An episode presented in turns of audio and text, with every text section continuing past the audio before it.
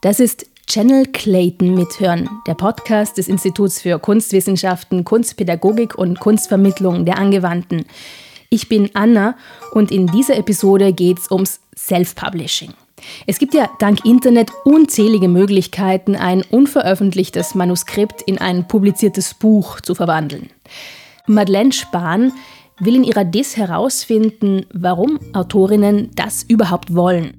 Meine Definition von Self-Publishing ist relativ vielfältig, denn am Anfang bin ich mit einer Definition reingegangen, die eben sagt, das ist jemand, der abseits von einem Verlag selbst auf den Buchmarkt kommt und selbst seine Texte Lesenden auch anbietet. Aber umso länger ich mich damit beschäftige, umso mehr stelle ich fest, dass es eigentlich hunderttausend verschiedene Ansätze gibt. Und ich stelle jetzt auch fest, zum Beispiel, dass es sehr viel Zwischenformen auch gibt, zwischen diesem, dieser Verlagspublikation und der reinen Self-Publishing-Publikation, wo man sich vielleicht vorstellt, dass jemand daheim sitzt am Kopierer oder das vielleicht die Druckerei machen lässt und dann äh, Leute selber anschreibt, ob sie nicht das Buch kaufen wollen oder auch Buchhandlungen. Aber mittlerweile gibt es im Self-Publishing so viele Bereiche, die eben in einer, in einer Zwischenform agieren. Es gibt einerseits ähm, Verlage, die auch Self-Publishing Plattformen anbieten. Das ist natürlich dann für die Self-Publisherinnen interessant, wenn man damit eine gewisse Verlagsnähe erkennt und damit vielleicht, äh, wenn man interessant ist, auch aufsteigen kann, wenn man das so nennen möchte. Aber andererseits gibt es auch sehr viele Bereiche, wo man mittlerweile Verlage sieht, die die eigentlich auch schon Self-Publishing anbieten, indem sie, ähm, indem sie sehr viel Arbeit einerseits die Autorinnen machen lassen mhm. und andererseits auch sie machen lassen wollen. Also es gibt mittlerweile sehr viel Freiraum und das beginnt ja nicht nur bei den Autorinnen selbst, sondern das, das Verlagskonstrukt ist mittlerweile so eins, dass es existiert irgendwo nicht mehr dieses Haus mit seinen, sagen wir mal, 10 ähm, bis 100 Angestellten, sondern das ist alles ziemlich, ziemlich fließend und ziemlich äh, weit, dass, es, dass der Autor oder die Autorin so ähnlich wie ein Lektor, eine Lektorin, ein, ein Korrektor etc. jemand ist, den man zu einer bestimmten Zeit von außen ranholt, um mhm. dieses Buch zu produzieren. Ähm Hast du sowas wie die eine große Frage, die dich interessiert hat? Ich glaube, meine eine große Frage wäre äh, jetzt so ganz banal gesagt, wäre so, warum gebe ich was selber mhm. raus? Warum mache ich das nicht über den Verlag oder halt über diese spezielle von mir Self-Publishing-Verlagsschiene. War das auch so für dich eine große Frage, die du dir gestellt hast oder waren da ganz andere Fragen, die, die für dich im Vordergrund waren jetzt bei deiner Arbeit? Das ist auf jeden Fall die große Frage, die auch ähm, sich aus der Empirie, wie ich mit dem Thema die ersten paar Mal in Kontakt gekommen bin, mich einfach angesprungen hat. Dieses, wie denken diese Leute und was machen sie? Und ja, warum machen sie das? Weil gleichzeitig gibt es so viele andere Möglichkeiten, respektive, und das, glaube ich, ist ein großer Punkt, warum, wenn ich keinen Verlag finde, der meinen Text möchte, der mich möchte, das ist auch auf der Punkt. Wieso schreibe ich dann nicht für mich selbst oder wieso schreibe ich dann nicht zum Beispiel auch äh, frei über, über Plattformen im Internet verfügbar, mhm. sondern wieso gehe ich trotzdem diesen kommerziellen Weg? Kommt da immer ein, ein da ist, kommt manchmal ein E-Book raus wahrscheinlich und manchmal ein gebundenes Buch, oder? Mhm. Genau. Gibt es da große Unterschiede, also oder wieso man das eine oder das andere will? Mm, was beim Druck, bei den Printbüchern ein sehr großer Punkt ist für viele Leute, ist dieses Sentimentale. Dieses, ich möchte mein eigenes Buch in Händen halten. Mhm. Ich möchte nicht den E-Reader in Händen halten, wo mein Buch drauf ist, sondern ich will wirklich mein Buch haben und die Seiten durchblättern. Das ist, das ist auf eine gewisse Art, glaube ich, ein, ein kultureller Wert, der da einfach sehr stark drin sitzt. Und genauso, wenn wir bei den Werten sind, was damit auch einhergeht, ist, dass sehr viele Leute sich dieses Self-Publishing erstmal zulassen müssen. Mhm. Also sehr viele mit sehr, in sehr vielen Gesprächen, wenn ich mit Self-Publisherinnen rede, ist einer der ersten Sätze, ich bin ja gar kein richtiger Autor. Ich habe gar nicht okay. richtig angefangen, mhm. sondern das geht viel stärker in Richtung von, ich habe dann, obwohl ich eigentlich ganz was anderes gelernt habe, mir ganz was anderes zutraue, habe ich dann doch irgendwie über sieben kleine Wege dorthin gefunden und habe mich dann dazu durchgerungen und getraut. Mhm.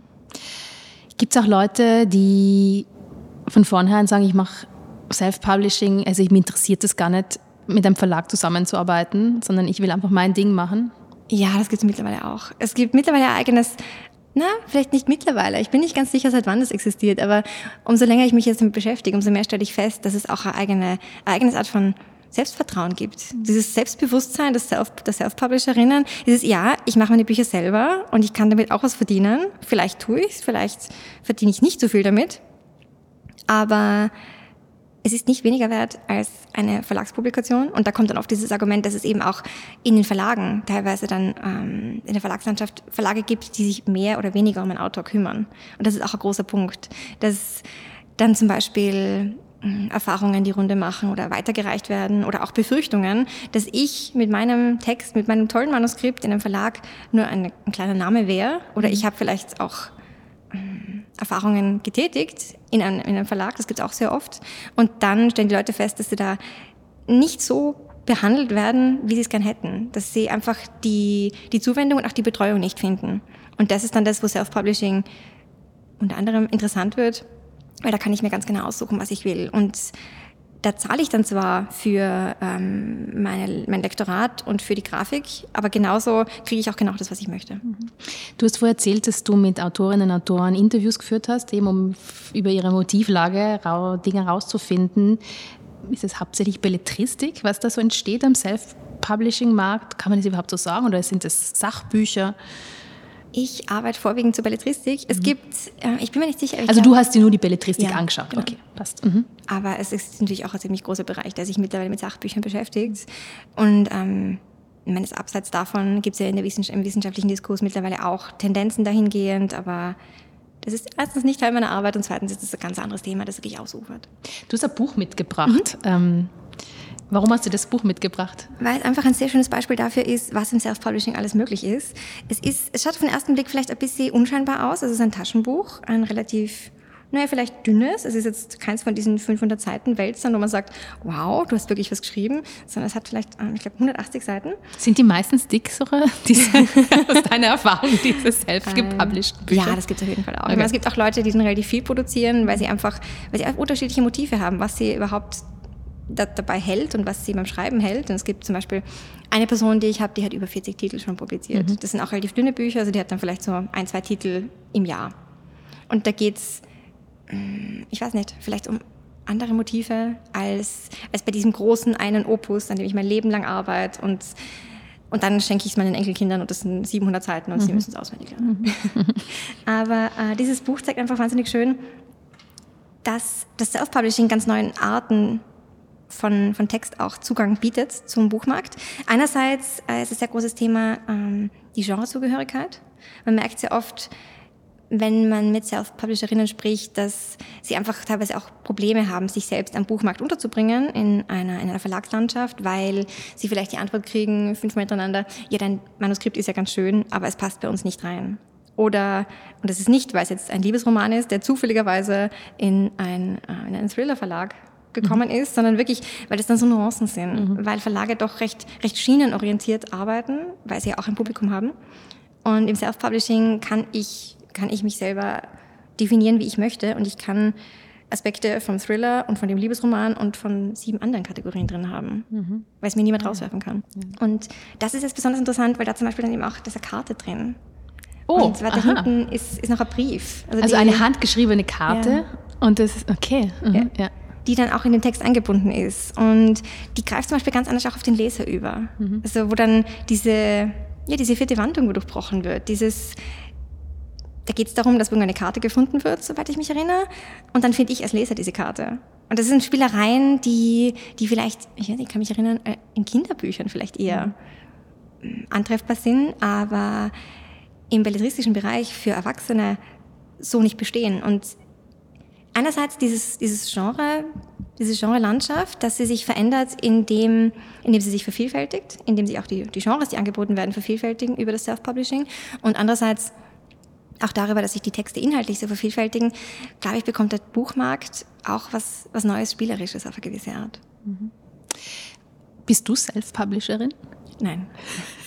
Hast du jemals also dran gedacht, ein Buch zu veröffentlichen oder ist das etwas, etwas was dir interessiert? Mm Nee, also das ist etwas, das dir eigentlich eher fremd ist, so ja, ein Buch zu ich schreiben. Ich lese sehr gern. Mhm. Ich lese wahnsinnig gern und ich habe dann irgendwann festgestellt, ich habe auch Titel gefunden von Self-Publisherinnen.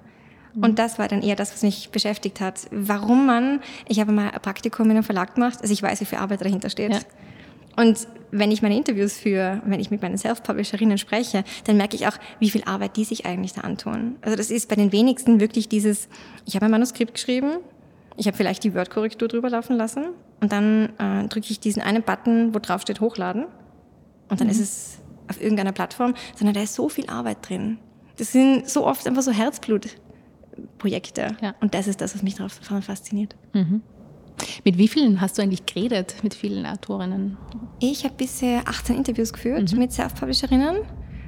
Und es sind ganz verschiedene Leute dabei. Es sind welche dabei, die sind sehr jung, es gibt welche, die sind älter, es gibt welche, die hm, ja, doch wohl. Ich habe auch welche, die Verlagspublikationen und Self-Publishing betreiben, also die beide Seiten kennen und ganz genau abwägen können, warum sie sich ah, ja. ja. teilweise auch für welche Titel für was entscheiden.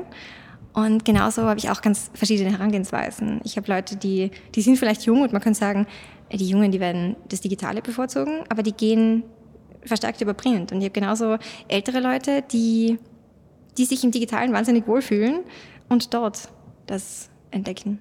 Wie teuer ist es denn? Ich meine, ich stelle jetzt die ganz konkreten Fragen, aber wie teuer ist es denn, ein Buch zu publishen? Also ein gedrucktes Buch jetzt? Es ist mittlerweile relativ billig und damit zitiere ich jetzt diese ganzen Slogans. Es kostet fast nichts. Aber wenn man schon genauer hinschaut, ist es, dass es dieses Hochladen vielleicht das nichts kostet. Es kostet bei den meisten Plattformen recht wenig. Da sind wir vielleicht bei, ja, teilweise Plattformen, die werben dann damit, dass man gratis E-Books hochstellen kann. Und für den Print zahlt man dann vielleicht 20 bis 50 Euro. Aber dahinter liegt natürlich noch ganz was anderes. Dahinter liegen Sachen wie, ähm, ja, einerseits die Zeit. Ich muss mir selbst irgendwie diese Zeit auch finanzieren, die ich in dem ja. Buch schreibe. Und ich habe Leute, die erzählen mir dann, ja, sie, sie haben ihr, ja, sie haben jahrelang ihre, ihren Urlaub und ihr, ihren Feierabend dafür verwendet. Man denkt, das ist wirklich allein diese Freizeit, mhm. die man da nicht opfert, sondern willentlich und wissentlich damit gestaltet, aber die dennoch, weil es ja doch eine gewisse Art von Arbeit ist, die ja. teilweise auch sehr anspruchsvoll ist, die woanders dann vielleicht zur Erholung fehlt. Ich habe nämlich vorher, wo du, ich weiß nicht, was du gesagt hast, aber ich habe irgendwann ist so das Bild aufgetaucht, wo ich mir gedacht habe, naja, andere stricken halt in ihrer Freizeit und haben dann auch ein Werkstück. So, warum also nicht ein Buch schreiben und dann hat man auch was in der Hand.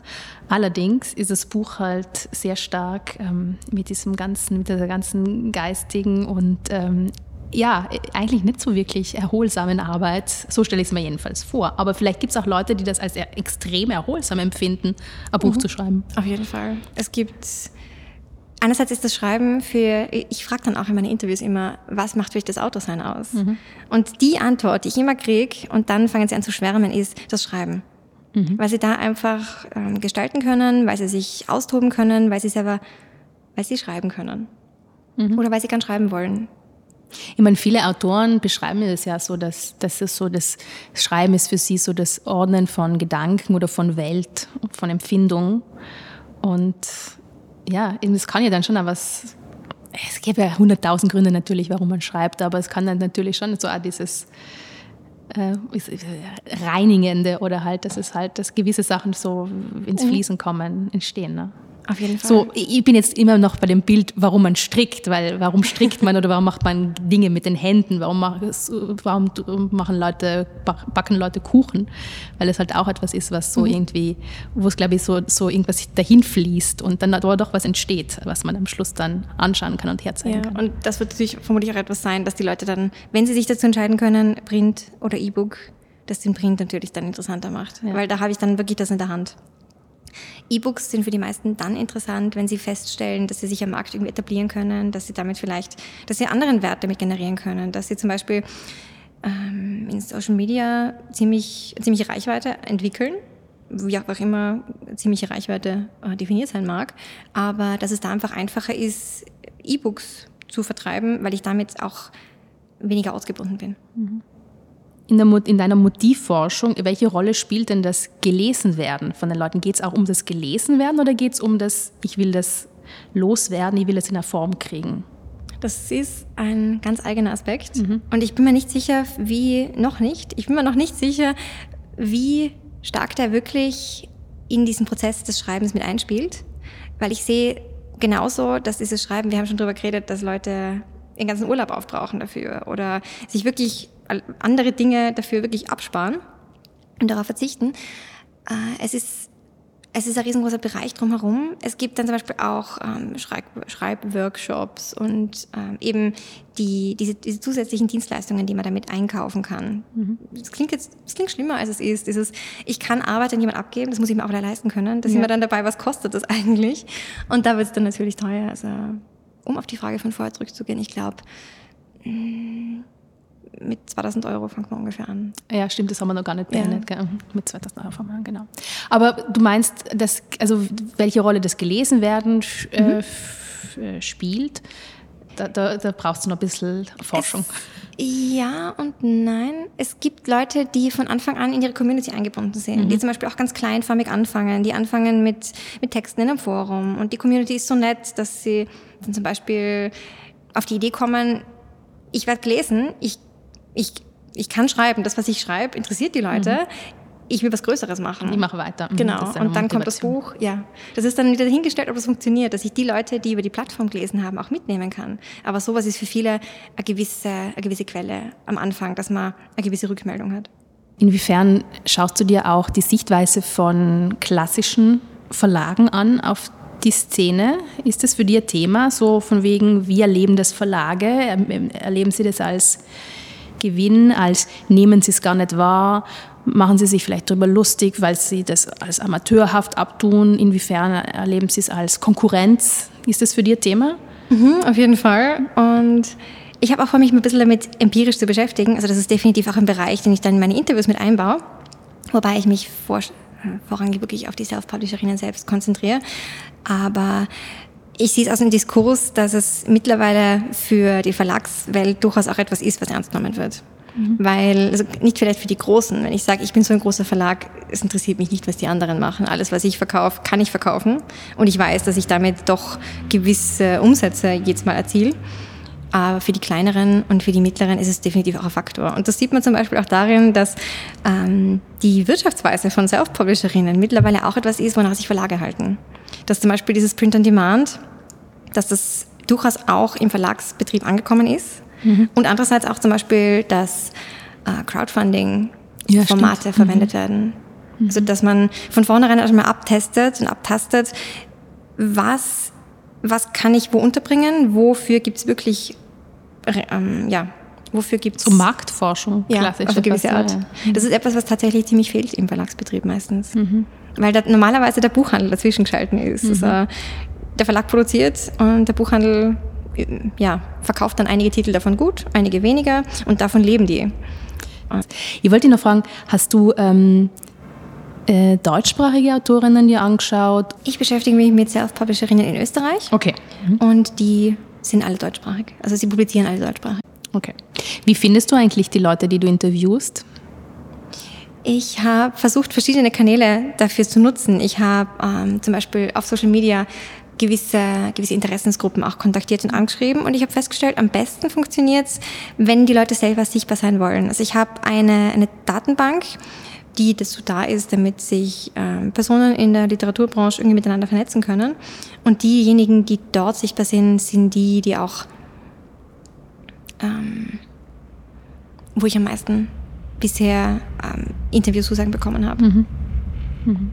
Ich glaube, es hat auch immer, ich kriege dann auch Antworten mit, ja, wäre ja ganz nett, aber ich möchte nicht oder ich traue mich nicht oder sowas in die Richtung ja. oder ich kriege gar keine Rückmeldung. Und ich bin mittlerweile dazu übergegangen, das nicht als, als komplettes Desinteresse an, an meiner Arbeit zu interpretieren, sondern ich glaube mehr, dass es einerseits immer noch dieses, ich bin ja gar kein richtiger Autor, mhm. also gewisses, wie kommst du drauf, dass, dass du dich für mich interessierst? Mhm. Weil vielen einfach dieses Gefühl für Legitimität fehlt. Und vor allem dann noch in einem wissenschaftlichen Kontext. Ja. Wenn jemand mich dann untersuchen will oder interviewen will dafür. Und bei manchen habe ich das Gefühl, ich erwische sie einfach ein bisschen kalt. Ich habe zum Beispiel einen zweiten Kanal, über den ich sehr viel ähm, Personen in meinem Sample äh, rekrutiert habe, ist ein, eine, eine Linie in der Bezirkszeitung von Niederösterreich. Okay. Die haben wir zeitlang ähm, berichtet über eine Veranstaltungsreihe in einem Kultur Zentrum. Mhm. Und die haben sich, die, die haben ausgeschrieben gehabt, glaube ich, einen Sommer lang, also jeder darf bei ihnen lesen, wer auch immer möchte. Und da waren sehr viele Self-Publisherinnen. Ah, ja. Also nicht nur, es waren auch manche, die dann von Verlagen kommen. Und ich habe mir jeden von diesen Personen angeschaut und habe dann festgestellt, äh, von diesen, ich weiß nicht, Hausnummer 12, die ich da gerade recherchiert habe, waren vier reine Verlagsautoren, die sich dann aber doch dafür auch gemeldet haben, weil man einfach andere Sichtbarkeit hat zum Beispiel. Mhm. Aber umgekehrt, nein, es ist am, am besten, am sichtbarsten sind die Leute, wenn sie sichtbar sein wollen. Und das macht auch die, die Richtung meiner Untersuchung aus.